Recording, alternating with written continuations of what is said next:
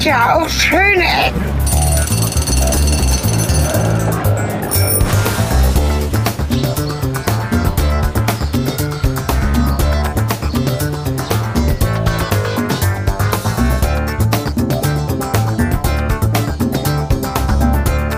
Willkommen und zurück zu Schöne Ecken. Hallo Sven, willkommen zurück nach Dänemark, beziehungsweise in äh, die äh, zurück zu den Erinnerungen von und an Dänemark. Hallo Sven. Hallo Cornelis. Ja, ich habe gehört, du nimmst mich heute mit in eine Stadt namens Aarhus. Ich glaube, da waren wir schon mal. Na sowas. Aber dieses Mal ja. wird es hell und Licht. Genau, hell, Licht, bunt, äh, Aarhus. Äh, ist ja die Aussprache. Wir wissen das genau, weil wir haben nämlich einen Gast gleich. Ähm, unsere Reise ist noch nicht zu Ende und ich habe ja schon so ein bisschen angekündigt, dass es noch tolles äh, Material aus Dänemark gibt. Und zwar war ich in Aarhus unterwegs mit Thomas Mee. Und Thomas ist Lichtdesigner in Aarhus. Und das äh, Wundervolle ist, äh, dass er Lichtdesigner ist für die Stadt Aarhus. Also die beschäftigen Thomas dort dauerhaft, um die Stadt ähm, ja äh, nicht nur heller zu machen, da kommen wir gleich sogar im Gespräch auch hin, sondern auch schöner zu machen. Und es geht eben um Lichtkunst. Ne? Das Projekt hat eben die Aufgabe, regelmäßig neue Lichtkunstwerke zu produzieren, zu warten, zu pflegen und ähm, damit einfach die Stadt insgesamt in einen ganz anderen, ähm, eine ganz andere Stimmung zu versetzen, insbesondere nachts. Okay, ich äh, mime ja in dieser Folge ein wenig die, äh, also ich habe quasi das Mandat der Hörerschaft. Äh, ich stelle für euch Fragen, die euch vielleicht in den Sinn kommen, weil ich weiß auch relativ wenig über das, was Cornelis uns hier heute hier präsentieren wird. Äh, deswegen gleich mal die Frage, du sagtest gerade, der macht also wirklich in Aarhus also das sind Kunstprojekte oder ist er auch für die, ähm, also sage ich jetzt mal, beleuchtende Straßenbeleuchtung, die äh, für die Sicherheit verantwortlich ist, zuständig? Genau, das sind primär Kunstprojekte und wir finden auch gleich raus, womit das finanziert ist. Das will ich noch nicht vorwegnehmen. Ich glaube, es gibt einen Austausch zwischen den Menschen, die die äh, Standardbeleuchtung machen, aber seine Aufgabe ist tatsächlich Lichtdesign, also besondere Projekte wie die Kirche beleuchten oder so. Das ähm, geht über das hinaus, was äh, an Straßenlaternen da steht.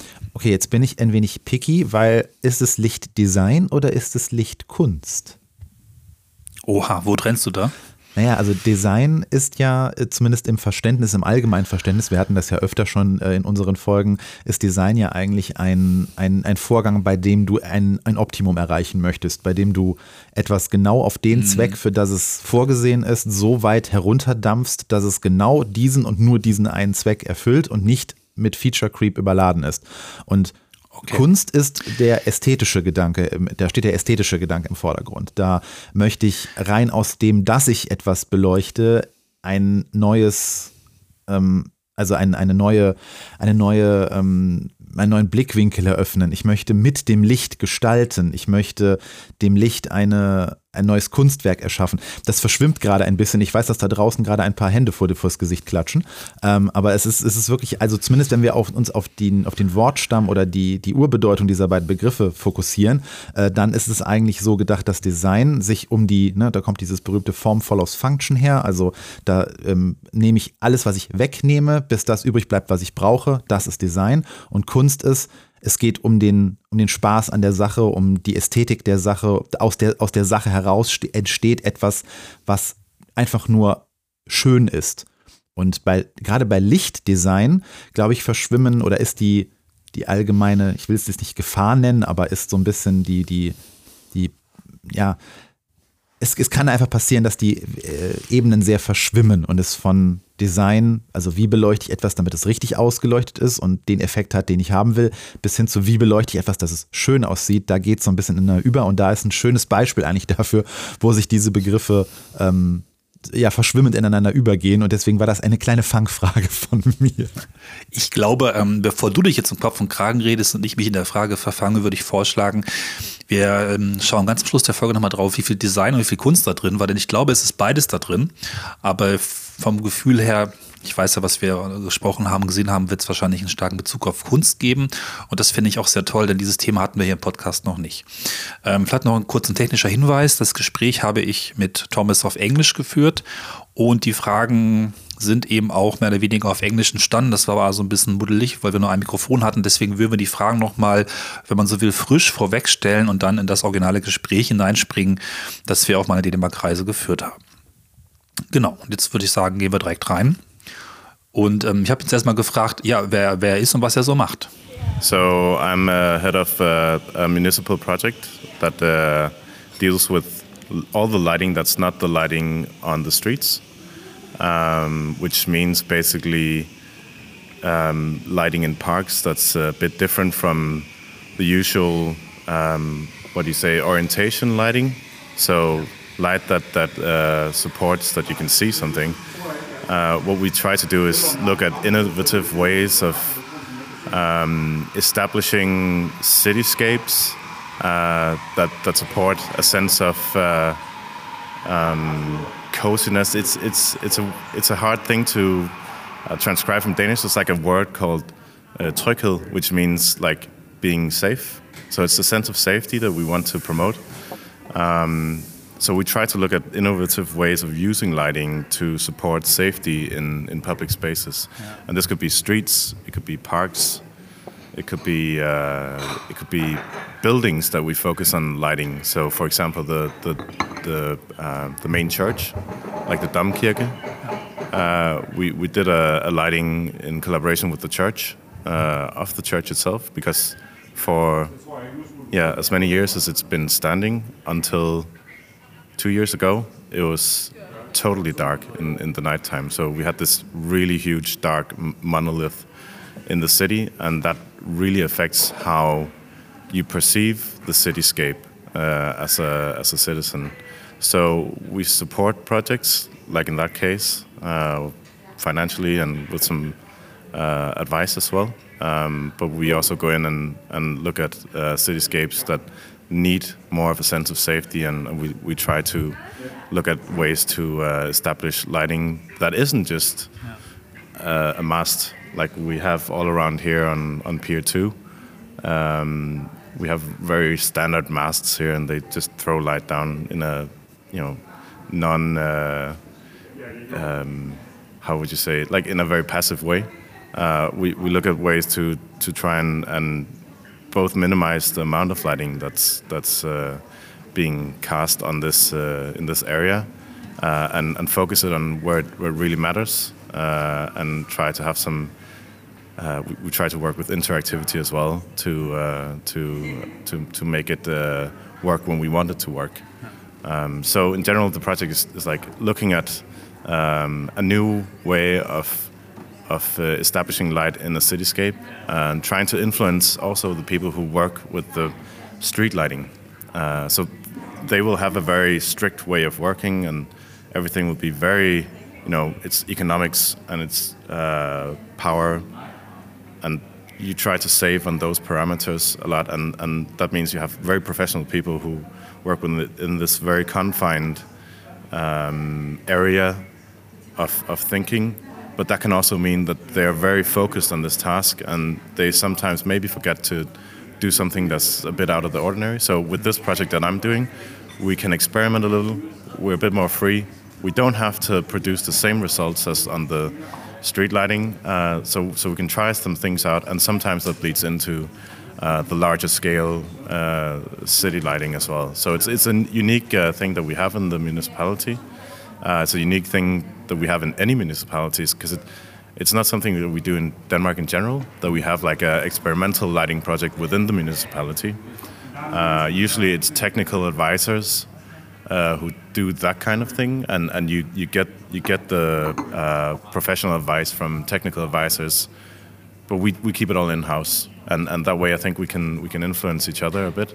Um, while also doing some experimental stuff. Gut, da haben wir auch gleich die Frage beantwortet, ähm, was sein Schwerpunkt ist, aber ich glaube, später kommen wir noch ein bisschen mehr dazu, wo vielleicht auch das Lichtdesign noch eine Rolle spielt. Ja, schön, dass er genau. direkt auf die erste Frage von mir quasi eingegangen ist, als wäre ja, ich ja. da gewesen. Als ob sie, ja, genau, genau. Was interessant ist dann auch, welche, welche Dauer die Projekte haben. Und da habe ich dann gefragt, ähm, wie lange die Projekte eigentlich existieren. Und ähm, da hat er eine ganz spannende Sichtweise drauf. All the projects are usually uh, it's, it's a fun term, but we usually use the term temporary uh, permanent. So it's as permanent as, as, as it can be because even though uh, when we put up a new LED uh, mast somewhere, it has a lifespan of uh, maximum approximately 20 years, which is a long time, uh, especially considering what, what, it was before. But but uh, usually we follow that time frame, so we want to do things within the 20 years is what we aim for. But but sometimes we have projects that are a little, little bit more experimental than others. And it can be that, that something is let's say something is mounted uh, close to the water close to the to the ocean where there's a lot of saline influence you know in, in the air. And we know that things will maybe uh, not have such a long lifespan and we accept that it might be within five years. So and a good example is also the park that we're sitting on it's a it's actually a temporary thing uh, that's supposed to be here for a couple of years but yeah uh, so, so we accept it's a short lifespan that we have our light works down here, yeah. but but uh, sometimes it gets extended. It's on, yeah. almost up to ten years. Some other places in the city that that should be like two years. So the best answer would be that, that our projects are temporarily per permanent. Ähm, also ich habe das gerade richtig verstanden. Bis zu 20 Jahre hat ein LED-Mast äh, quasi an Lebensdauer. Genau, also die leben ja schon relativ lange ähm, aber als Kunstinstallation nicht so fest aufgebaut wie jetzt der Standard Stadtmast, der wahrscheinlich eine Lebensdauer von, weiß ich gar nicht, 100 Jahren hat oder sowas. Natürlich mit Tauschen der Leuchtmittel und so, aber sie versuchen eben die Projekte möglichst lange laufen zu lassen. Ne? Das ist halt schon auch das Ding. Es ist halt nicht nur wie, wie in vielen ähm, Städten, das habe ich auch tatsächlich dann in der nächsten Frage auch angesprochen, dass ich das fast schade finde, dass es in Deutschland oft so ist, dass dann was weiß ich, Blue Days in Hamburg, dann wird das aufgebaut für eine Woche, alles ganz, ganz temporär und ähm, gar nicht so ähm, auf mehrere Jahre gedacht wird. Ne? Mhm. Und ähm, ich habe da auch mal das Beispiel Spanien gebracht und ihn darauf angesprochen. Da ist es ja auch so, dass es zwar keine Lichtkunst so viel gibt, aber dafür gibt es ganz viel, wir haben es ja anfangs gelernt, Lichtdesign. Plätze werden hell ausgeleuchtet und ähm, das ist durchaus sehr permanent, aber es gibt auch durchaus eine sehr starke Wahrnehmung, dass Licht eine wichtige Rolle ähm, spielt. Und da habe ich ihn gefragt, ob es nun eigentlich mehr um Beleuchtung geht oder mehr um Kunst geht. Yeah, it's, I'd say it's uh, it's both. Um, sometimes we work with artists to do something that supports identity because we work within this project with uh, three headlines. So we work with identity, we work with a sense of safety, and then we work with interactivity. And the last one is supposed to support the first two. So we know that interactivity within these lighting projects that we do in, in the cityscapes supports uh, use of the cityscapes, which supports a sense of safety. The more people we have, uh, the more you as a citizen going to the cityscape and experience something supports a sense of safety. Um, and then, yeah, so so we have so we have light art that in a big way supports the sense of identity. Um, but also we, we do something that's that's you know projects that, that lean more towards just white light, just very basic light, yeah. but we try to, as we always try to do something innovative, or we always have to do something in, innovative, we, we try to uh, maybe control it with interactivity or do something that's that's smart with it, you know.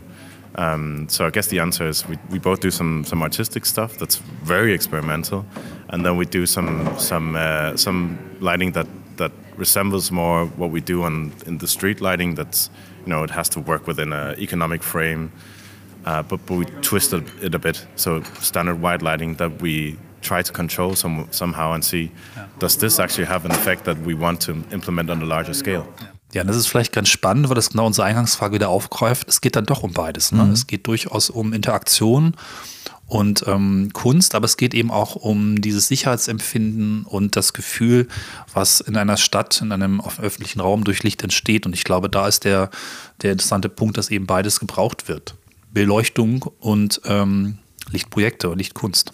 Deswegen sagte ich ja, dass meine Eingangsfrage ein wenig eine Fangfrage war, weil gerade bei Licht ja. ist es fast unmöglich, äh, nur eines von beiden zu, äh, ja, also zu, zu machen. Es sei denn, du willst etwas ganz, ganz mit kaltem Licht, ganz nüchtern ausleuchten, weil du ein Tatortfoto machen möchtest. Ich finde aber dieses Inter genau. Interactivity, was er da sagte, ähm, ganz spannend, weil ich fragte mich gerade, wie wäre es eigentlich, wenn man in seiner App der jeweiligen Stadt eine Möglichkeit hätte, ähm, wow. bei Kunstwerken äh, zu voten, ob man die jetzt gut oder schlecht findet. Und wenn ein Großteil der Bevölkerung sagt, nee, ich finde diese Kunst passt hier nicht in unsere Stadt oder die gefällt mir nicht, dann stellt man an die Stelle was anderes hin. Und so ergeben sich immer mehr, immer weitere Kunstwerke, die quasi auch einen, einen dauerhaften Gaststatus quasi haben können. Weil ähm, ich finde das immer so schade, wenn, wenn gewisse Installationen dann irgendwann abgebaut werden und man keine Möglichkeit hatte, sie zu sehen, obwohl sie einen ganz, ganz guten Ruf haben. Ja. Und ich finde gerade bei Lichtinstallationen, da muss man sich ja richtig Gedanken über äh, etwas machen, wie der Ort äh, benutzt wird. Ähm, da gibt es wahrscheinlich verschiedene Arten auch von Kunstinstallation, ob man jetzt etwas, was da ist, auf neue Art und Weise ausleuchtet oder ob man etwas aufbaut, was dann an sich eine, eine gewisse Beleuchtung hat, ne? ob man Bäume ausleuchtet, ob man ne, etwas Neues hinbaut oder etwas Bestehendes nimmt und es anders darstellt durch Licht. Ich finde, Licht ist sowieso eine der, der, der der schönsten Kunstarten einfach, weil es so, so natürlich irgendwie in sich ist und auch so, so unbelastend, sage ich jetzt einfach mal. Klar, Lichtverschmutzung ist so ein Faktor, der oft in, ne, in Städten ein Faktor ist und der immer wieder diskutiert wird.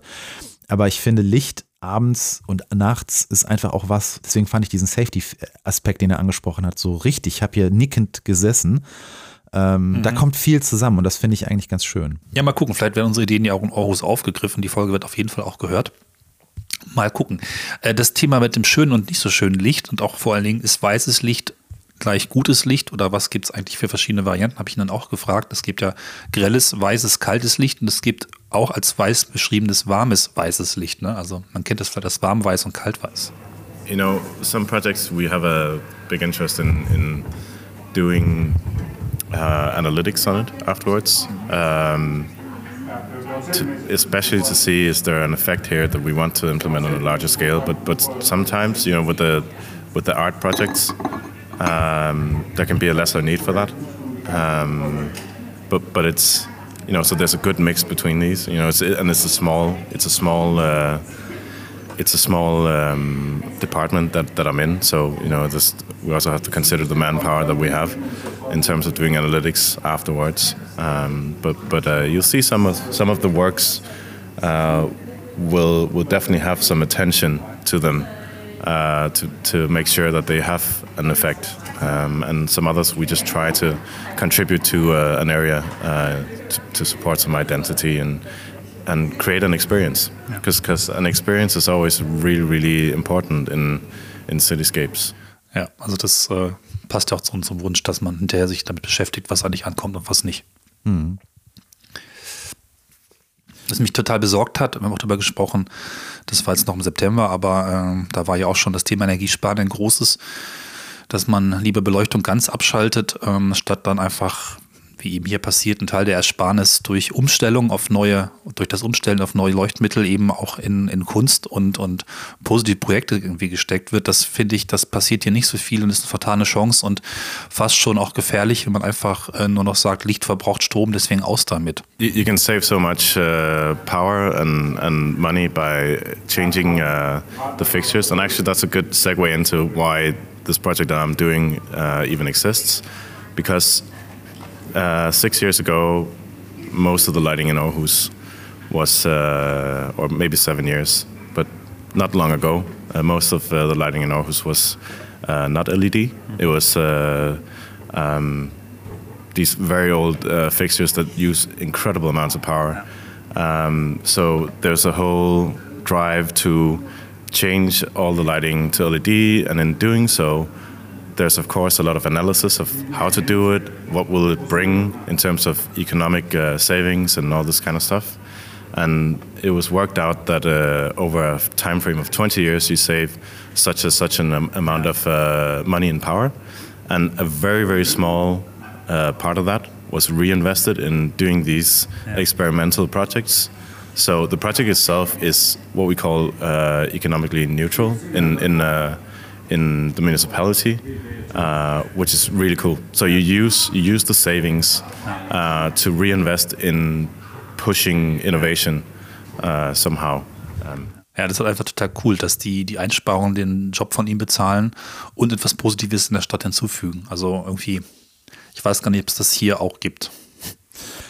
Ich finde, es ist eine, also es ist unerhört, was teilweise hier noch irgendwie wieder, an ja. Straßenlaternen und Beleuchtungen, auch gerade auf dem Land in Gemeinden und sowas verfügbar ist, wo man durchfährt abends oder durchgeht abends und sich wundert, was ist hier eigentlich los? Irgendwas stimmt hier nicht, warum ist denn das hier so düster? Also ich finde wirklich LED, die Technologie ist eines der der maximal geilsten, entschuldigt das Wort, Ja. Erfindungen, die wir im Laufe unserer äh, Technikevolution als Menschheit irgendwie gemacht haben.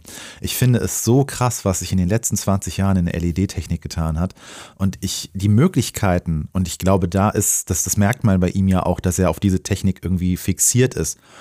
Die Möglichkeiten, die sich dadurch für Kunst ergeben, und damit, ne, jeder von uns hat vielleicht schon mal in seiner Wohnung darüber nachgedacht, so, wo man nochmal so einen LED-Streifen hinkleben kann, um da irgendwie ein bisschen Licht hinzumachen.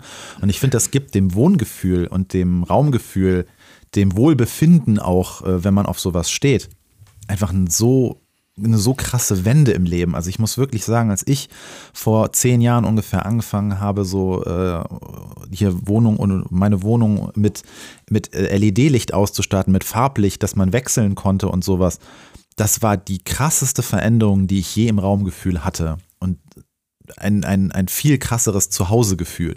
Und wenn ich das sehe, was mit Lichtinstallation möglich ist durch Farblicht und durch die, durch die Stroboskopeffekte, die mit Glühbirnen gar nicht möglich sind oder durch die Dosierung von Licht, das Dimmen davon, ähm, die, die Farbnuancen, das Farbspiel. Ach, ich, ich könnte stundenlang reden. Also ich, ich, ich, ich merke da Ja, bei ja. ihm ist, ist, das war wahrscheinlich in seiner Karriere so ein richtiger, eine richtige Zäsur, die überhaupt das möglich gemacht hat und die auch Kreativität beflügelt hat. there's always economics to look at, and and I guess I mean in Germany, the people in charge have have really considered does it make sense to change the lights now, or should we wait and should we just turn them down? You know, so there's of course a lot of consideration in it, but but oftentimes it can make sense to to do it that way, um, and and also you also have to consider something that we're really focusing on right now is the whole how light affects uh, the biome of, of uh, the surroundings. So insects,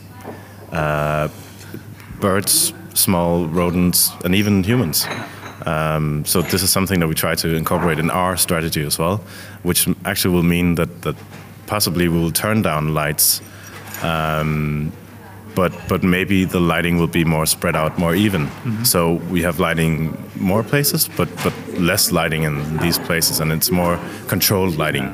But but this is also something that's the technology is somewhat there, but but it's uh, it'll take probably another ten years before it's it's financially stable for a municipality to do this because there's always a business case to be, be made.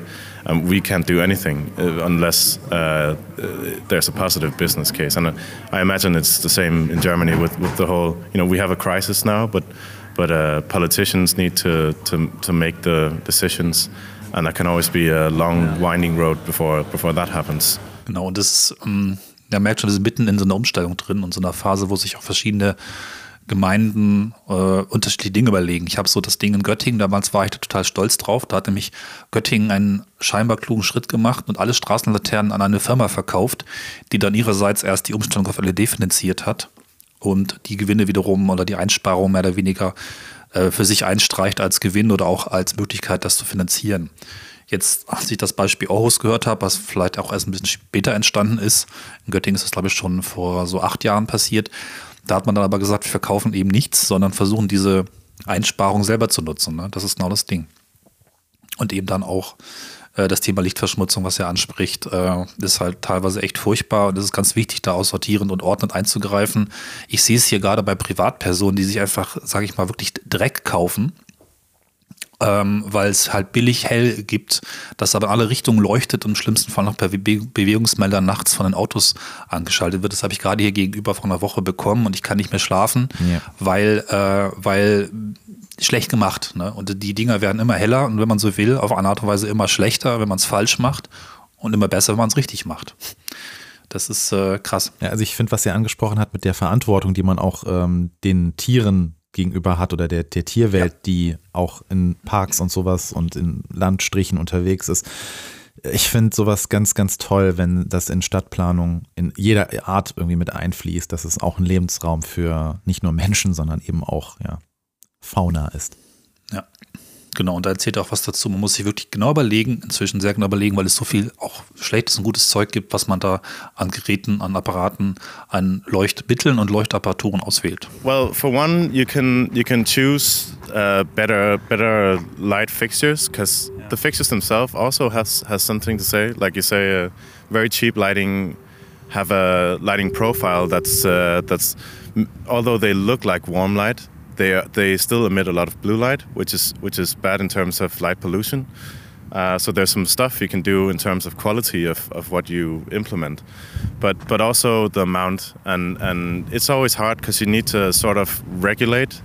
Uh, you know, homeowner, homeowners can install the light they want, um, but but what we can do is in, on the municipality side we have a lighting strategy. So that, that governs how we, we implement light in the city.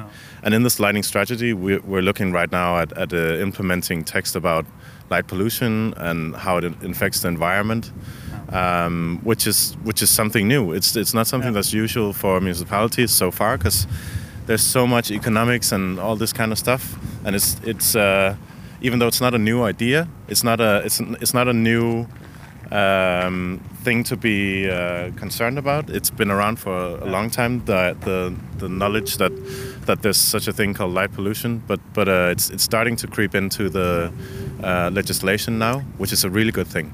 So so we try to to uh, be mindful about how we plan the lighting uh, to to control it and, and make it uh, not too much. Um, which is is a good example uh, on this uh, sort of island we're on, which is like an old industrial um, part of the city. It used to be used for container uh, like um, industry, um, and now it's a it's a park. It's a public park for everyone uh, with little mountains of dirt all over the place that have been uh, planted with with weeds. Um, but also there are these large masts which are reused from uh, from the harbor in- industry. Um, so the masts themselves are reused, but they have been fitted with these lights on the top, uh, which are meant to promote a sense of safety. Um, they haven't been planned by the lighting department as such, um, but but the sense of safety has been overriding light pollution and all this stuff uh, when this was planned. So this is something that we're trying to regulate now. We can control these uh, fixtures and take them down in light volume. Also in the area which we're going to go over to in a moment, where the the, the light art installation is. Um, we, we I hope this will work, but yeah, see. we'll see. Um, we will uh, we will we will install uh, further lighting in the masts uh, to take out one of these these big um, uh, light fixtures and to, to do like smaller uh, point lighting on this uh, this area. So we can focus the lighting on where we want want it and where we don't want it, we- we're not going to have it um, which is way better than having like floodlights, big stadium lights that, that just light everything up. Because it's it's it uh, it might create a bit more um, sense of safety to have these huge uh, lights on, but it, we we don't we don't think it's uh, that much more than if you light the right places. And if you light it in a in a good way, because these stadium lights have a really cold light as well, and that doesn't promote a sense of you know well-being in, in, in the environment because it, it differs a lot from the lighting in the rest of the city. So so we try to to uh, control this lighting and, and get it into a more sensible uh, level of, of lighting. So especially here because we're right now we're uh, almost in the middle of uh, of this uh, art piece, uh, which consists of uh, I think it's. Uh, 25 of these uh, stands So these 25 stands made of uh, Corten uh, steel. It's like really rusty steel, which blends in well in this environment. Um, they have uh, light fixtures in them, um, and they have a little slit that opens. And in the open slit, it it uh, faces towards another uh, stand. So each stand faces towards each other, and what they do is these lights do a connecting line all the way around, which winds around this park, and within these stands, there's also a sensor. So if you go and you break the light, which you're inevitably going to do at least two points because the there's like a a, um, a, small road that goes in between here. Uh, when you break the light, it's going to send an impulse down uh, the rest of the lighting, um, which is meant to create a, a, a curiosity uh, of what what is this installation, what's happening here, and then we have signage around uh, where you can read about the project and read about the thoughts that, that go behind the project that that uh, that that um, started the idea, which is in short basically uh, taking inspiration from Ole Rømer, who's a Aarhus-born uh, scientist from a long ago, uh, who uh, who discovered that the light has a speed.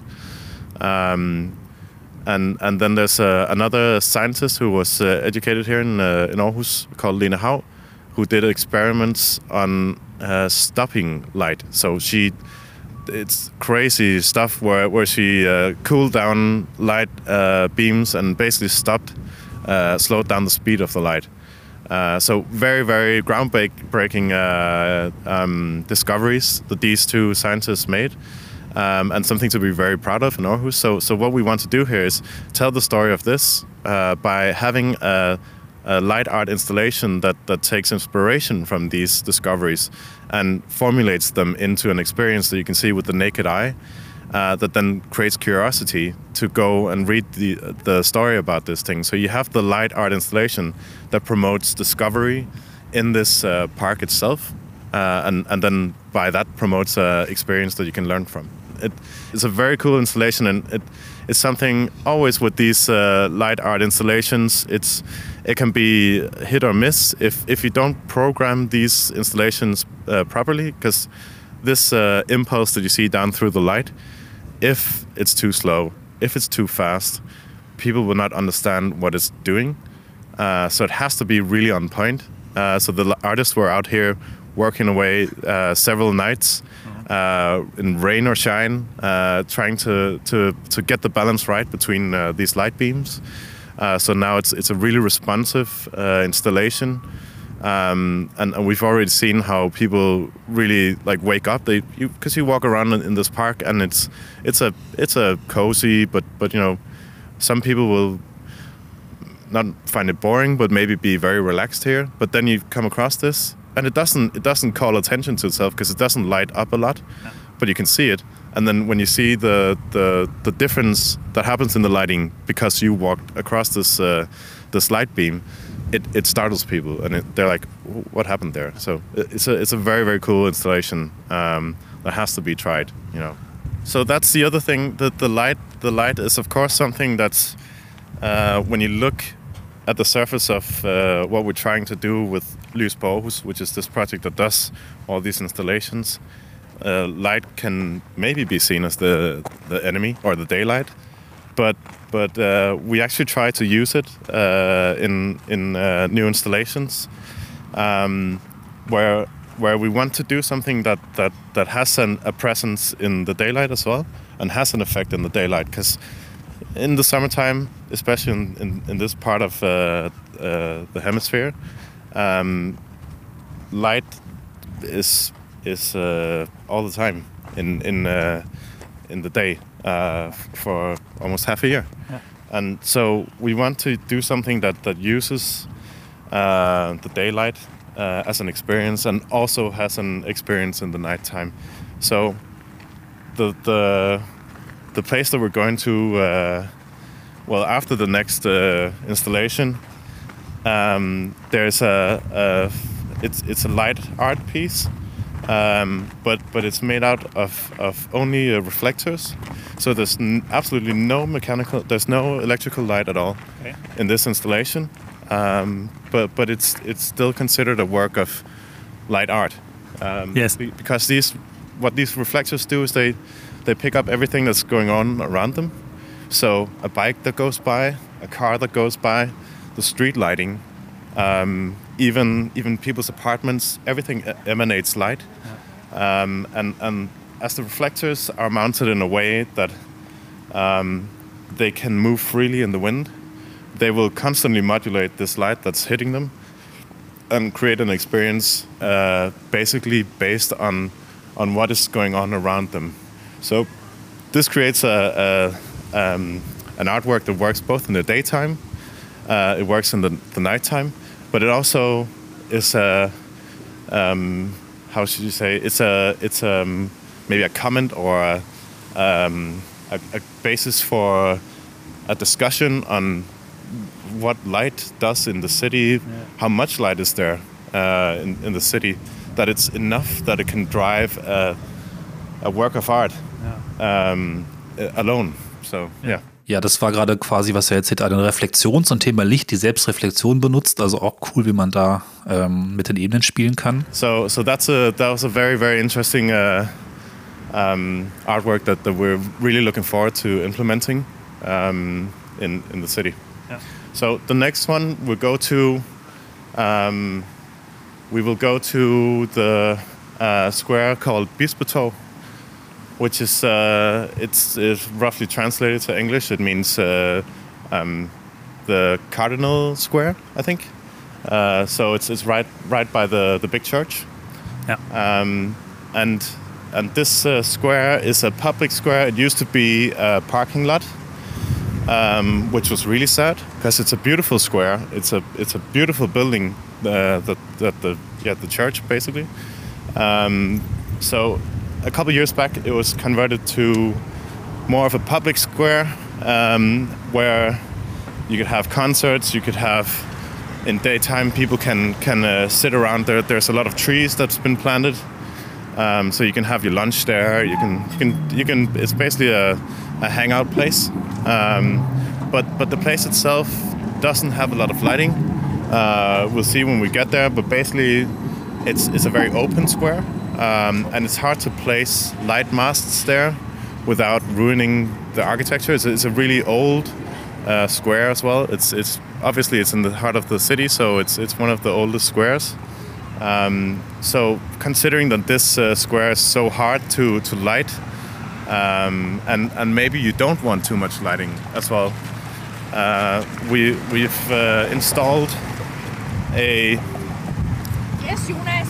at sort of a hangout area that's that's made out of wood um, that that blends into the square itself, and it has a lot of trees. And around in the edge of uh, of these trees, um, right up against the wall, there's a, a, a line of light that that draws up the square's uh, edges. So the light itself doesn't doesn't produce super much um, lighting, um, but but it but it uh, it creates a presence, and uh, and this light line we can uh, we can control it, we can uh, we can define the color of it, um, we can uh, we can we can create movements down through the lights. Uh, so so the light itself can support the what's happening in the square, um, which is a really cool point because we have these few installations where there's a lot of uh, movement that we can do in, in the installation itself. We can do the movements in color. We can do the movements in in uh, light volume. So we can we can we can support events that are happening in the city. So if that's uh, Pride uh, every year, or if it's uh, the Aarhus Festival, like it is right now, um, we can we can uh, take requests from citizens or uh, um, ev- event uh, companies um, or, or whoever it is. They can uh, they can send a proposal, and uh, and we can uh, give uh, if if the proposal is accepted, we can give it to a light designer who then uh, turns it into programming that we can send to this uh, system. And, and in that way, we have installations that are not only static and uh, uh, meant for uh, you know, the professional people in the municipality who control them, but they're actually meant for the uh, the citizens and something that they can contribute to, and and they will always. Um, they will always the installations will always uh, reflect what's going on in the current times that's happening you know? So so as i said if if uh, if it's pride week or whatever then uh, then it'll reflect that. And and it, it it just helps the cityscape helps to tell the story of, of what is going on currently in the city which is like an example of that also is uh, yeah let's go this way an example of that also is uh, is the um, the city hall. So the city hall has this uh, huge tower, Yeah. which uh, had new lighting installed two years ago. It's RGB lighting, so we can uh, we can do colors in it.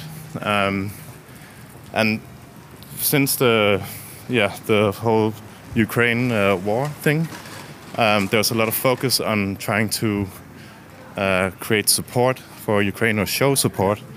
And you'll see that the uh, the tower now has the Ukraine colors um, in in them.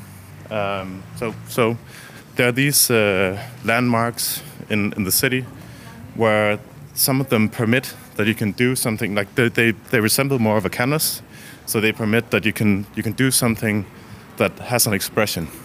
Now what we'll see with with the, the church here is we wouldn't we wouldn't do something like that. We can actually do it if we want. We can blend in colors and we actually have but the colors only relate to the building itself. So the the church itself is made of uh, red bricks, and it has a copper roof, which is of course turned uh, green now. So so the light will have a certain blend of red and green, where applicable. So you know you have a you have a lot of uh, fixtures around the square.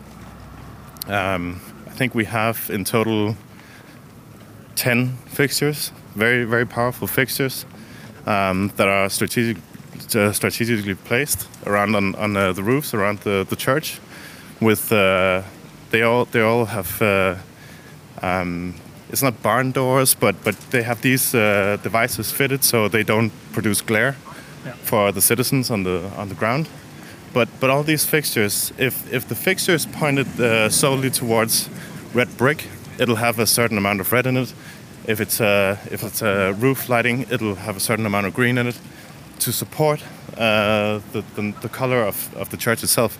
Because usually with white lighting, white lighting, as you said, is it's not always white. It's very far from always white. Often it's it's a very yellow reddish uh, color, uh, what we're used to in, in cities. So if you if you lit up the, the church with this color, it might look unnatural in terms of uh, of how it looks in the daytime. When when the light uh, in technical terms is very neutral. So we try to support that. We try to support the natural colors of, uh, of the church by blending in colors into these fixtures um, to, to support this uh, gigantic, well, in Aarhus terms, anyways, gigantic structure. Um, it's a it's a simple project. Uh, it, it it doesn't do anything flashy. It's not interactive, but it supports identity. Um, as I talked about before, it's it's this huge structure that's never been lit before. Before we did it uh, some years ago, um, and and it just creates this presence now. It's it's there, instead of it's a black hole. So so now we have this presence that's that also uh, casts uh, lighting back on the square. So the church itself will cast some lighting back on the square, as well as the theater on the other side, and that kind of creates a lighting on the square itself. Um, it's not a lot of lighting. Uh, it won't be lighting that you'd accept for, let's say, a public road or something like that. But it's lighting that, that creates a presence, um, and and that, that creates somewhat of a, se- a sense of safety, and it, it also supports this uh, idea of an identity. So on the same square here, um, we have the all the sides around here. It's very old stone. Um, it's a very historic square. This, um, and we have this new structure that, that blends into this uh, the, the, the stairs around and, and everything. And on the edges of that, we have this uh, light line that we can control. Ich finde, das Beleuchten von Kirchen ist eine der, das ist so quasi Grundkurs Lichtkunst oder Lichtdesign. Mhm. Ähm, und ich finde, das ist auch etwas, was man in Städten, wenn man abends da sich durchbewegt, also sehr zu schätzen weiß. Weil ja. es ist einfach eine, ein Gewinn für Städte, wenn sie so in der Abenddämmerung oder auch abends, spätabends, nachts, ähm, nicht vielleicht die ganze Nacht hindurch, wenn man dann doch ein bisschen äh, die Tierwelt äh, schonen möchte oder weil es auch Lichtbelästigung für Anwohner ist, die ständig so einen komplett voll beleuchteten Kirchturm vom Fenster haben. Aber ich ja. finde, das macht einfach so viel aus, dass wir diese dunklen Löcher, äh, wo es früher nur Straßenbeleuchtung gab und plötzlich auch die Idee aufkam, Sachen in den Himmel zu beleuchten. Ähm, das macht viel her und macht viel auch für die Lebensqualität in einer Stadt aus. Ja. Ich musste deswegen während der Ausführung ein bisschen schmunzeln, weil oft ist es ja wirklich so, dass ein bisschen äh, zumindest in meiner Vorstellung oder was ich mal schon, schon so gesehen habe, äh, Kirchen gerne mal so pink ausgeleuchtet werden oder sowas. Also man wird dann ein bisschen mutiger mit der Farbwahl und äh, ja, das ist so ähnlich wie bei Computerspielen, wo es immer, wenn neue Technologien eingeführt werden, wie Schatten oder, oder Lensflares oder sowas, dann wird das total overused. Und äh, das muss sich dann erst so über die Jahre einpendeln, bis alles so ein bisschen auf einem Level angekommen ist, wo es äh, ja dann wieder ja. natürlich wirkt. Ja, das passt total schön zu dem Gesagten, weil er auch erzählt, dass die äh, Farbe der Kirche eine Rolle spielt. Das Dach ist kupfergrün und die Kirche ist ähm, Ziegelsteinrot, also werden entsprechend diese Farben auch in den jeweiligen ähm, Apparaten, die dorthin leuchten, auch betont und beachtet. Ne? Und er erzählt genau. ja auch dann ein bisschen, wie stark man vorgehen muss, ähm, weil auch der Besucher weniger sieht als der Lichtdesigner, weil er ja weiß, was er erreichen möchte. Gleichzeitig aber auch das Ziel, trotzdem subtil zu bleiben und nicht auf die Kacke zu hauen. Also irgendwo genau da diese Grenze zu finden zwischen ähm, zu viel und zu wenig. Und da habe ich so ein bisschen gedacht, das ist interessant, weil es eigentlich sind Ton und Licht sehr ähnlich. Ne? Und äh, ich glaube, das ist im Interview nicht drin. Thomas war halt im Vorjahr auch im Tonbereich tätig. Ton und Licht sind beide abstrakt und beide können laut sein und flashy sein und äh, voll in your face oder etwas subtiler die Stimmung setzen. Ne? Deswegen ist es in beiden äh, Gewerken wichtig, differenziert zu arbeiten und vieles spielt ja auch zusammen. Jetzt nicht gerade bei Lichtkunst, da gibt es halt in der Regel keine Tonkunst, aber dieses Subtile ist einfach eine ganz, ganz äh, wichtige Sache. Yeah, exactly, and and uh, and it's a very good point that uh, usually it takes a lot for people to notice something, and, and that's something that we really experience with the church here. Because a big wish. This is this was a collaboration with the church to do this lighting, and the church had a big wish about this lighting being very uh, subtle. Yeah. So, in in the north, um, I I think in Germany too, uh, lighting in the city is done in a subtle way, uh, compared to if you see in Spain uh, there's a there's a lot of light, and it's it's buildings really really get get lit up. Um, you almost have this bombastic way of thinking about lighting, uh, which which is cultural uh, down there. But but the culture here is to try to do it a bit subtle. Um, but the thing is, uh, there's also the city lighting uh, in this because these are squares all around city squares with uh, with stores and you know it's there's a lot of life in the city and then you have the church that's that's very dimly light mm-hmm. uh, lit, and and that just created a reaction uh, when we opened the the lighting of the church. People, a lot of people were like, "But we don't see any lighting," yeah. because they it's it's all about contrasts. If you see if you see the lighting on the main squares, which is there's there may be a lot. There's a lot of light coming from uh, stores and stuff. Um, you get kind of blind and and and that's always a really hard thing to navigate. To do something that's subtle, but not too subtle, so people can understand yeah. it. And it's always the, it, there's a process in terms of that that you know there's always a, really good um, thing to remember, which is when you're doing the process, try to do it 10% more, because you as a professional will uh, certainly be able to see what you're doing, but maybe the uh, citizens will not have the same uh, sensitivity uh, towards the light. So you have to try to do it a bit more if what you want to do is to uh, to create something that's an experience. Um, so so that was something that we really uh, learned with the the church. Um, that that it, it can be really difficult to to hit that sweet spot where you're not doing it too much but but you are also doing doing it enough that, that people are going to understand yeah. that, that something's going on. But with the church especially, we didn't have a consideration so much for trying to create an experience. We just wanted to support this classic structure that's you know culturally important to the city. Um, so so it also becomes a way of uh, um, I wouldn't say educating people, but to try to nudge people towards not having to have everything so extreme. Because that's also the future of lighting, possibly. We have to have less lighting. If we're going to meet climate targets, if we're going to cut down on light pollution, there will be less lighting. And, and these projects can help to make people understand that l- less lighting can be good as well. Ja, ist ja total spannend. Ne? Das ist auch einfach die Kultur, das Wetter, die Frage, wie lange ist auch äh, überhaupt Licht. Also Jahreszeiten, im Norden ist es dunkel und man ist weniger draußen, das alles mit reinspielt, wie eigentlich Licht wahrgenommen wird, was man macht, wie krass man vorgeht oder auch nicht vorgeht. Und gleichzeitig haben wir diese Entwicklung mit LED und mit neuen Lichtmitteln, die da auch noch reinspielt. Also es ist schon ein hochkomplexes Thema.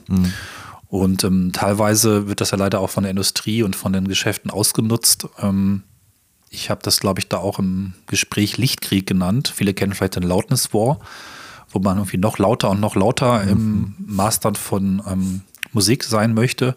Und das gibt es eben auch mit Licht, wo jedes Geschäft, das irgendwie sich die neueste LED Wall oder ähm, Scheinwerfer, die das Fenster ausleuchten, in der Regel wirklich meistens wirklich krass grell weiß leistet, um den nächsten äh, Laden nebenan zu übertrumpfen. Ne? Das gibt's aber auch überall. Ich wollte noch kurz einfügen, ähm, also mich erinnert dieses Ausleuchten der Kirche mit den richtigen Farben und der Betonung der richtigen äh, ähm, äh, Bereiche erinnert mich so ein bisschen an frühe HDR-Fotografie, wo ja, was man ja zwangsläufig so als oder Ja. früher mal so als Clown-Kotze bezeichnet hat, wo alles so auf 13 gedreht wurde. Ähm, was Mhm. auch wieder reinspielt mit dem, was ich eben für Computerspiele meinte, wo auch die Schatten und die Lensflares auf 13 gedreht wurden.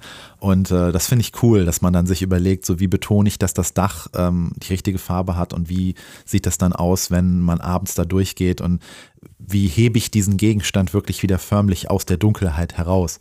Und was du gerade mit dem, äh, mit dem weißen Licht und der, dem, dem, dem, dem Lichtkrieg meintest, da musste ich mich spontan an eine neue äh, Esszimmerbeleuchtung bei Schwiegereltern erinnern, ähm, die sich eine nagelneue LED-Lampe da hingehangen haben. Und diese Lampe sorgt einfach dafür, dass man bis drei Uhr morgens da sitzen kann und einfach nicht müde wird. Die ist nämlich nicht dimmbar von Hause aus, weil da braucht man einen speziellen Transformator für. Und die hat so, ich glaube, drei oder vier Pendelleuchten und die hängen so runter. Und das ist OP-Beleuchtung. Also da, da kannst du wirklich eine Herz-OP oder eine Gehirnchirurgie durchführen. Aber da möchtest du, und vielleicht noch bei Essen und wissen, dass du auch das letzte bisschen vom Teller gekratzt hast, aber da möchtest du nicht irgendwie danach noch gemütlich sitzen und irgendwie einen Wein trinken, weil du merkst einfach nicht, wie es 23 Uhr, 1 Uhr, 2 Uhr, 3 Uhr wird. Das ist echt der Ja, Wahnsinn. das ist krass. Genau, also ich, äh, wir kommen gleich noch auf das Thema, das ist ganz spannend, dass du es ansprichst. Wir haben aber vorher noch kurz gesprochen, wie eben auch die ähm, Lichtabteilung der Stadt versucht, eben mit den Geschäften und mit den Stores zu arbeiten und auch äh, wirklich Relation, Regulation einzuführen oder Regeln einzuführen. Das ist nämlich wirklich nicht leicht. and, it, and it's, it's very hard to, to regulate as well um, because if, if you went in and regulated how stores can light and i think some places they do but if you do that there's a very big lobby that you're going against um, and, and of course politicians will have an interest in policing uh, the commercial uh, areas of the city. So it's, it's really really difficult because as you say there can be these light wars and attention wars you could almost call them. You know, uh, stores having uh, loudspeakers outside and a party almost, you know, and this this kind of stuff. Um, uh, it, it can be really hard to do something about, but but uh, that's that's why we try to incorporate this into the lighting strategy, and and that way we're doing something in, in our part, and we can maybe influence uh, the politicians who can maybe have an interest in, in doing some regulation on on this uh, this area, because it all it all it all has to work together. If if uh, the church is dimly lit, and the the store across to it is uh, really really intensely lit, it it won't make any sense to do the lighting on the church. So so there's there's there has to be like a, a harmony between the light and, and the city as well. And and actually a funny point about that is we we established the lighting on the church, and the theater that's right across from the church had really intense lighting. So we actually had a meeting with the, the theater, went out uh, with their technician and, and adjusted the lighting so it, it was more harmonious to the whole square and the, the, the church itself. So the levels resemble more each other than, than they did before. Ja, wir haben dann auch direkt über das Thema gesprochen, tatsächlich dimmen. Das ist auch was, was ich äh, selber auch gelernt habe am Theater, wie wichtig es, wie wirklich, wirklich wichtig es ist, dass es, äh, dass es einen Dimmer gibt. Und das ist vielleicht gar nicht für alle von euch da draußen nachvollziehbar, dass ein Dimmer eigentlich nur in Anführungszeichen ein Gerät ist oder ein Schalter oder wie auch immer, was das Licht beliebig abdunkelt. Klingt total simpel, total komisch, aber ähm, du hast es ja vorhin so schön zusammengefasst oder so schön dargestellt. Wenn du keine Möglichkeit hast zu dimmen, dann hast du meistens immer die Maximallichtstärke, ich hätte fast gesagt Lautstärke. Und das würde man beim Ton ja zum Beispiel auch nicht wollen, dass dein Verstärker immer auf der Maximallautstärke brüllt, sondern man möchte es einstellen können. Ne? Und kleiner Fun Fact, wenn ihr zu Hause gerade am Strom sparen seid, die Zeiten äh, sind ja gerade da, die eine so eine gewisse Challenge geben. Ähm, auch LED-Licht kann überraschend viel Strom verbrauchen, wenn man es auf 100% und weiß stehen hat. Hm. Und schon bei 90% und ein bisschen rausnehmen der, der blauen Farbe quasi im Licht, äh, macht teilweise Stromeinsparungen von 50%. Das ist echt signifikant. Also damit LED-Licht weiß ist, gerade wenn es sich um ein Farblicht, ne, wo man das mischen kann, handelt, Das sollte man mal durchmessen, das ist sehr interessant. It can be really advanced. It can be really technically diff difficult to, to just do dimming alone. It's uh, hitting a sweet spot can be within small percentages, um, and and it, it takes it takes a lot of time. Um, just just uh, the project that was on on the harbor, the first one we talked about, uh, that that uh, that uses dimming as well uh, to to do this uh, impulse down through the lighting, and and there's just so many variables in it that you have to nail uh, straight on. You know, so so dimming itself is a very very big thing in in terms of lighting, and you know, as a normal user, we can have things like Philips Hue or whatever in the in the home that we can do all all kinds of stuff. We can do dimming, we can do colors. So as a as a normal user, you'll have a, a, a tendency to think about doing controlling lighting that that doing colors is what, what you really can do something with. But but doing dimming, you can do uh, a lot of stuff, especially on a, on a large scale in a city. So we're coming up uh, to the location for this future uh, um, artwork that we're uh, we're expecting to install uh, next year. Um, so this is a project that's been in development for I think a year and a half now. It's uh, it's a relatively long uh, period of development. Um, usually we look at one to two years uh, of development uh, for these projects, which actually is it, it, it, sometimes it can sound like a lot, but but sometimes it's actually not a lot um, because it can be so advanced with the structural installation and, and all these things, permits and stuff, which really can take a lot of time. So we're in the location now. Actually, the festival has uh, some sculptural elements installed uh, in the location, which sort of will give an, an uh, idea of, uh, of, of the project that we're, we're going to install. But basically, it will consist of um, mounting structures placed in the water. So the river itself is like 10 meters wide, I think 10 or 15 meters wide.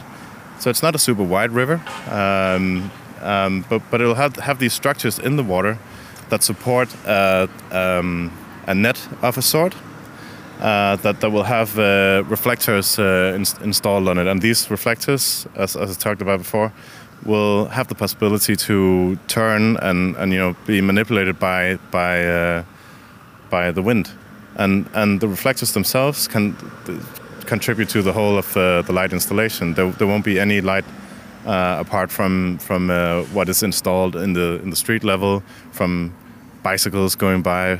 Aarhus is a big uh, bicycle uh, city, um, and, and cars that go by. Um, even people's phones. It, it, it, will pick up on these small things, um, and all these things have very variable uh, looks to them. Even cars have very different um, uh, warmth of uh, white lighting in, in their uh, lights. Old cars will have very yellow lights.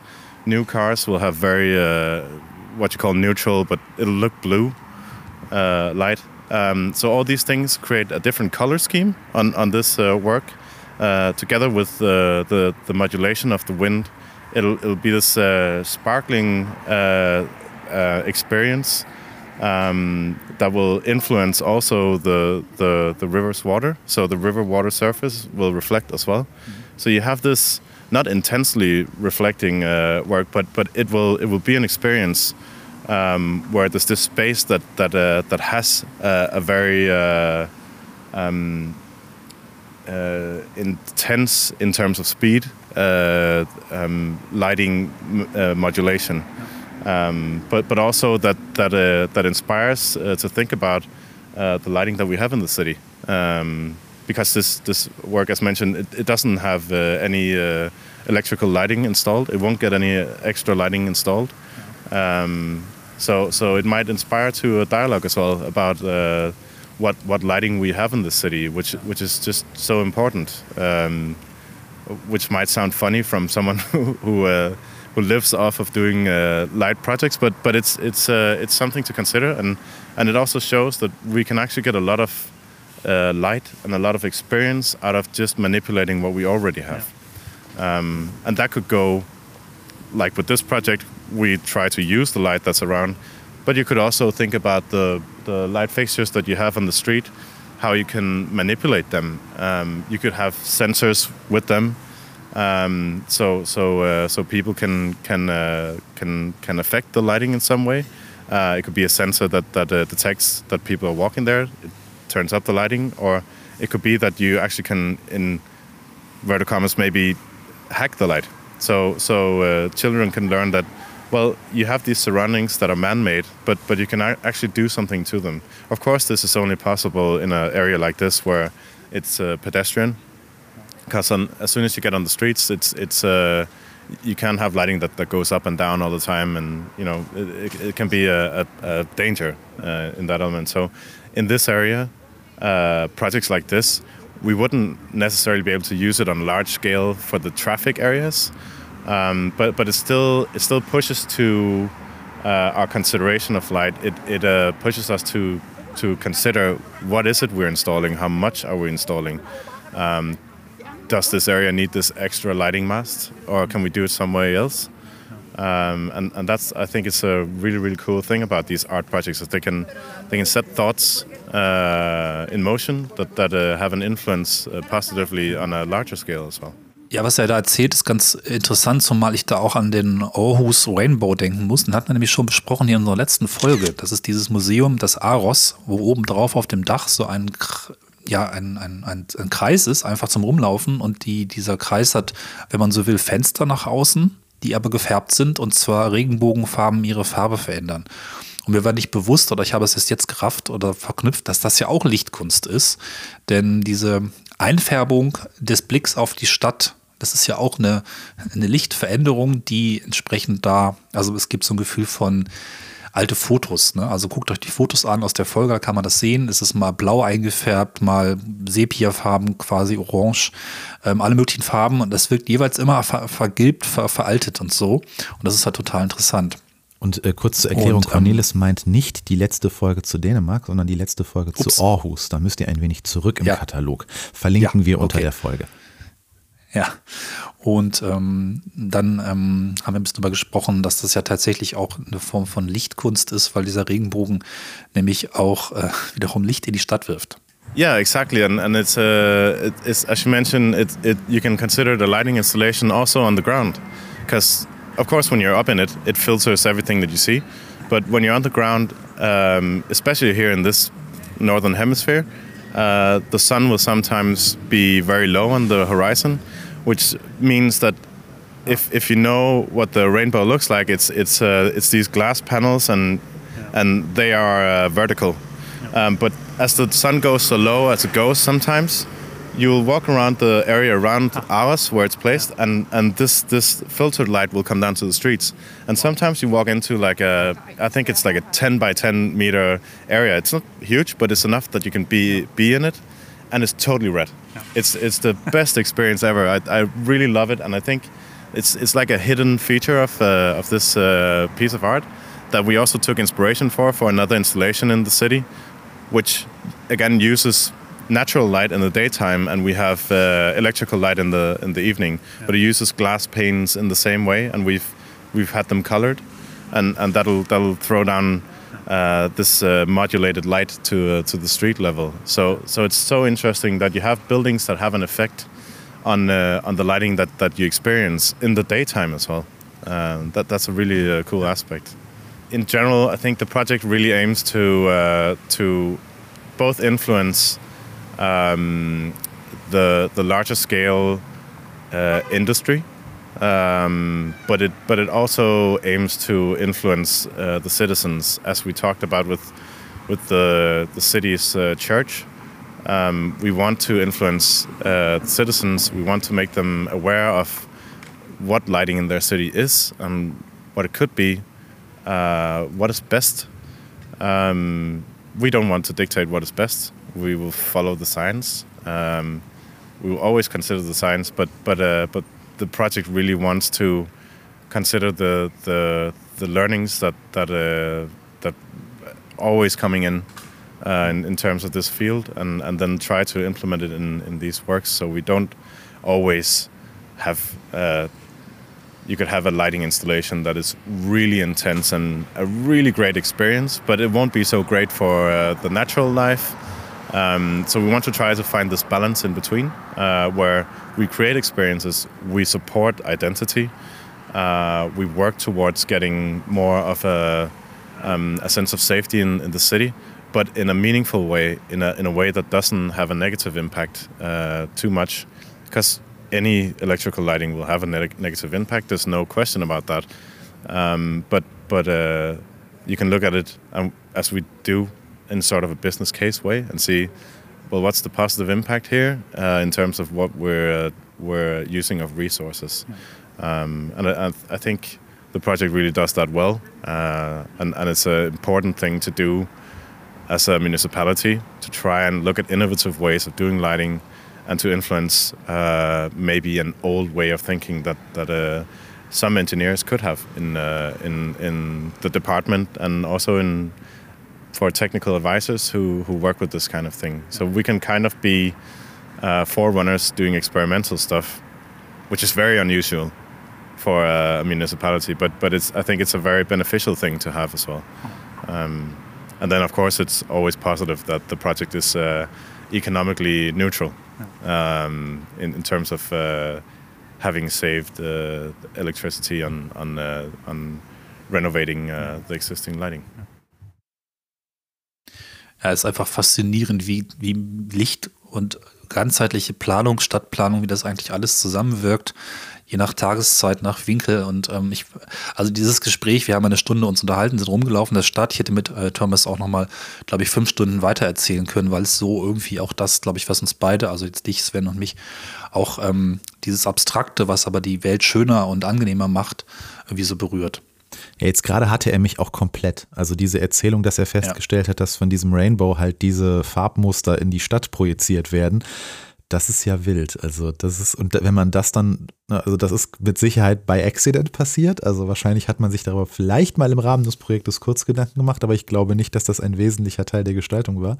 Ähm, und wenn man das dann sieht und auf diese Weise auf Ideen kommt, das an einem anderen Projekt dann mal etwas kontrollierter einzusetzen, das ist toll. Also man kennt ja diese, ne, also gibt ja dieses berühmte Manhattan-Henge, was ein ne, Neologismus oder eine Wortzusammenziehung aus Manhattan und äh, Stonehenge ist, weil Stonehenge ist ja ein keltischer ähm, Kultort, an dem der, der sich am Lauf der Sonne orientiert und gewisse Schattenläufe erzeugen soll. Äh, und in Manhattan gibt es eine gewisse Straße, die längste, glaube ich, ich will sie jetzt nicht nennen, es ist mit Sicherheit falsch und alle da draußen lachen, aber es gibt einen Tag im Jahr, da äh, geht die Sonne so unter, dass sie quasi genau diese Straße gerade von Anfang bis Ende erleuchtet und das Ende der Straße ist komplett von Fotografen und Fotografinnen belagert, die genau diesen Moment, der nur einmal im Jahr auftritt, ähm, erhaschen wollen. Krass. Ja. Und ähm, sowas mit Licht Paneelen zu machen, die vielleicht auch mit Spiegeln arbeiten und dann gewisse Effekte in der Stadt auslösen. Äh, großartig, ich habe gerade Gänsehaut, also fantastische ja. Idee. Ja. Also es ist einfach, ähm, man will sofort wieder nach Aarhus hin. Ich war jetzt zweimal ein paar Tage da. Ich war ja schon in der ersten Folge wahnsinnig begeistert vor, glaube ich, drei, vier Jahren. Und jetzt war ich nur zwei Tage oder eigentlich nur anderthalb oder Nachmittag und Morgen und über Nacht dann auf dem Lande dort und ich will wieder hin. Ne? Das ist einfach, ja. ich finde es so eine schöne Denkweise auch einfach mit Freude zu gestalten und das zieht sich ja auch fort in öffentlicher Gestaltung und Architektur und in den Museen. Da merkt man schon irgendwie, irgendwie ticken die Leute da ein bisschen anders, wenn man so will. Ne? Ich kann das total nachvollziehen. Also je mehr ich davon höre, desto Ja. mehr verstehe ich auch deine Liebe jetzt für das Land und für die, Ja. für die Denkweise, die da bei den, ja, zumindest den Leuten, die da Projekte machen, halt auch vorherrscht. Aber ich, äh, ich komme aus dem Schwärmen nicht raus. Stell dir bitte mal eine Installation vor, die wirklich so über das gesamte Jahr, jedes, jeden Tag oder von mir aus jede Woche, ne, mit- durch eine Spiegelkonstruktion einen bestimmten Stadtteil auf eine gewisse Weise mit Sonnenlicht Wow. irgendwie.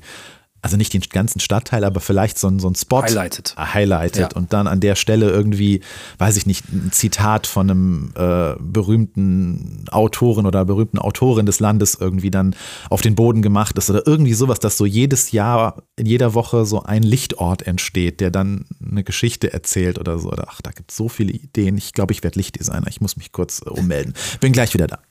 Vielleicht wird ja eine unserer Ideen aufgegriffen und Schöne Ecken darf mal eine Installation machen in den nächsten Jahren. Denn das Tolle ist, äh, ich habe ihn gefragt, wie lange das noch weitergeht. Und ähm, er hat uns dann erzählt, dass es also gar kein Problem ist, mit den Einsparungen, die sie machen, da echt noch eine längere Zeit äh, sicher Projekte zu machen. Yeah, so so it's it's uh, the project itself will will keep on installing lighting for the next uh, possibly six to seven years with the budget we have right now. Um, but the projects that we install will be um, they will be uh, around for possibly the next, next 20 years, uh, maybe more so, because we we constantly fix these uh, works if if uh, if there's you know there's an upkeep budget as well, which is separate separated from from the uh, installation budget. Yeah. So so right now we ha- we have uh, about six to seven years uh, left of installing projects, but we will continue to uh, manage the, the lights that we have in the city uh, after that. Und ähm, damit sind wir auch schon durch mit dem Gespräch. Leider haben wir uns vor Ort gar nicht so schön verabschiedet ähm, ins Mikrofon. Deswegen sage ich hier schon mal nochmal vielen Dank an Thomas Mee, der auch die nächsten Jahre auf jeden Fall die Stadt noch schöner machen wird. Und äh, man hört schon, es gibt, ähm, ich glaube, jetzt sind schon ein paar Dutzend Lichtinstallationen, es kommen noch weitere dazu. Äh, das ist also ein, ein Haufen weitere Gründe, nochmal nach Aarhus zu fahren, neben denen, die wir schon in der letzten Folge erzählt haben. Und ich werde es auf jeden Fall tun. Ja, ich bin gerade auch ähm, hochgradigst äh, in der Planung in meinem Kopf, dass wir eine weitere Dänemark-Tour zu zweit machen müssen und äh, äh, ich mit dem Menschen unbedingt mal persönlich reden möchte. Nee, also vielleicht auch an dieser Stelle mal eine kurze Erklärung, weil wir ja immer wieder mal versprechen, dass wir Touren zu zweit wieder machen. Ähm, mir ist es auch ein Bedürfnis, die Hörerschaft da mal zu informieren. Im Moment gibt es leider oder es gab über das gesamte Jahr ein Problem, nämlich, äh, dass ich kein Auto hatte und äh, vom Land schwer wegkam. Das klingt für äh, zugfahrende Menschen teilweise etwas äh, konfus, aber es ist leider so. Und jetzt habe ich wieder ein Auto seit ungefähr einem Monat, aber es macht ähm, leichte Probleme. Das erzählen wir vielleicht im Jahresrückblick mal, wenn das alles abgeschlossen ist, etwas genauer. Auf- ja, aber äh, doch, auf ne? jeden Fall hat uns das äh, in, in der Zwischenzeit bereits sowohl die Dänemark-Tour, die auf einige Weise zu zweit geplant war, in Teilen zumindest, ähm, verhagelt und ähm, zuletzt eine, einen kürzeren Ausflug, den wir geplant haben und den wir auch äh, zwischen den Zeilen schon mal angeteasert hatten. Ähm, dafür auch von meiner Seite eine kurze Entschuldigung, äh, weil das einfach äh, ja, mich sehr ärgert, dass wir äh, dadurch in der Mobilität so weit eingeschränkt sind, dass es schwierig ist, äh, euch äh, wieder Folgen zu präsentieren, wo wir mal beide vor Ort sind. Aber ich hoffe trotzdem, dass auch mit solchen Interviews und mit der Feature-Doppelfolge, die wir jetzt aus Dänemark hatten, wir euch da ein wenig Kompensation bieten. Und äh, ja, Wenn alles gut funktioniert, das muss im nächsten Jahr, äh, haben wir auch ganz, ganz viel vor. Das wird sehr dicht, da freue ich mich schon drauf, aber das erzählen wir euch dann erst, wenn es wirklich geklappt hat. Ähm, erstmal schwellen wir noch ein bisschen in den Änderungen an Dänemark. Die sind jetzt tatsächlich erstmal die Tour damit abgeschlossen. Riesendank nochmal an Thomas. Und äh, ich kann mir gut vorstellen, wenn wir mal dann zusammen nochmal in Aarhus sind, auf jeden Fall nochmal mit ihm weiter zu quatschen. Der ist einfach eine, ja, eine Quelle an coolen Zeug. Ich glaube, er wäre auch perfekter Co-Podcaster, wenn wir noch eine Dependance in Dänemark aufmachen. Also danke nach Aarhus. ja, auch von meiner Seite unbekannterweise. Danke, äh, ich Ja. komme und hol dich. Ja. ja. Das ist ein kurzer Einblick in das Thema Licht, äh, wo noch viel, viel mehr möglich wäre. Und wir kommen bestimmt nochmal darauf zurück irgendwann. In der nächsten Folge geht es weiter mit einem weiteren spannenden Interview zu einem ganz anderen Thema. Also bleibt auch daran, das ist entstanden auf meinem Rückweg aus Dänemark, nicht mehr in Dänemark, aber viel mehr wird heute noch nicht verraten. Es wird auf jeden Fall warm. Ähm, ja, danke fürs Zuhören auf jeden Fall. und danke fürs äh, Begleiten auf dieser kleinen Tour. Bleibt dabei und äh, schreibt uns, wie ihr die, ja, diese Folge gefunden habt. Gefunden habt? Gefunden habt ihr sie wahrscheinlich bei Google. Wie ihr es fandet. Wie es euch gefallen hat. Genau, und wenn ihr sie bei Spotify oder einem anderen äh, Portal gefunden habt, wo man uns bewerten kann, dann freuen wir uns darüber, wenn ihr das tut. Das hilft uns, sichtbar zu bleiben. Vielen Dank an dieser Stelle und bis zur nächsten Folge. Bis dann.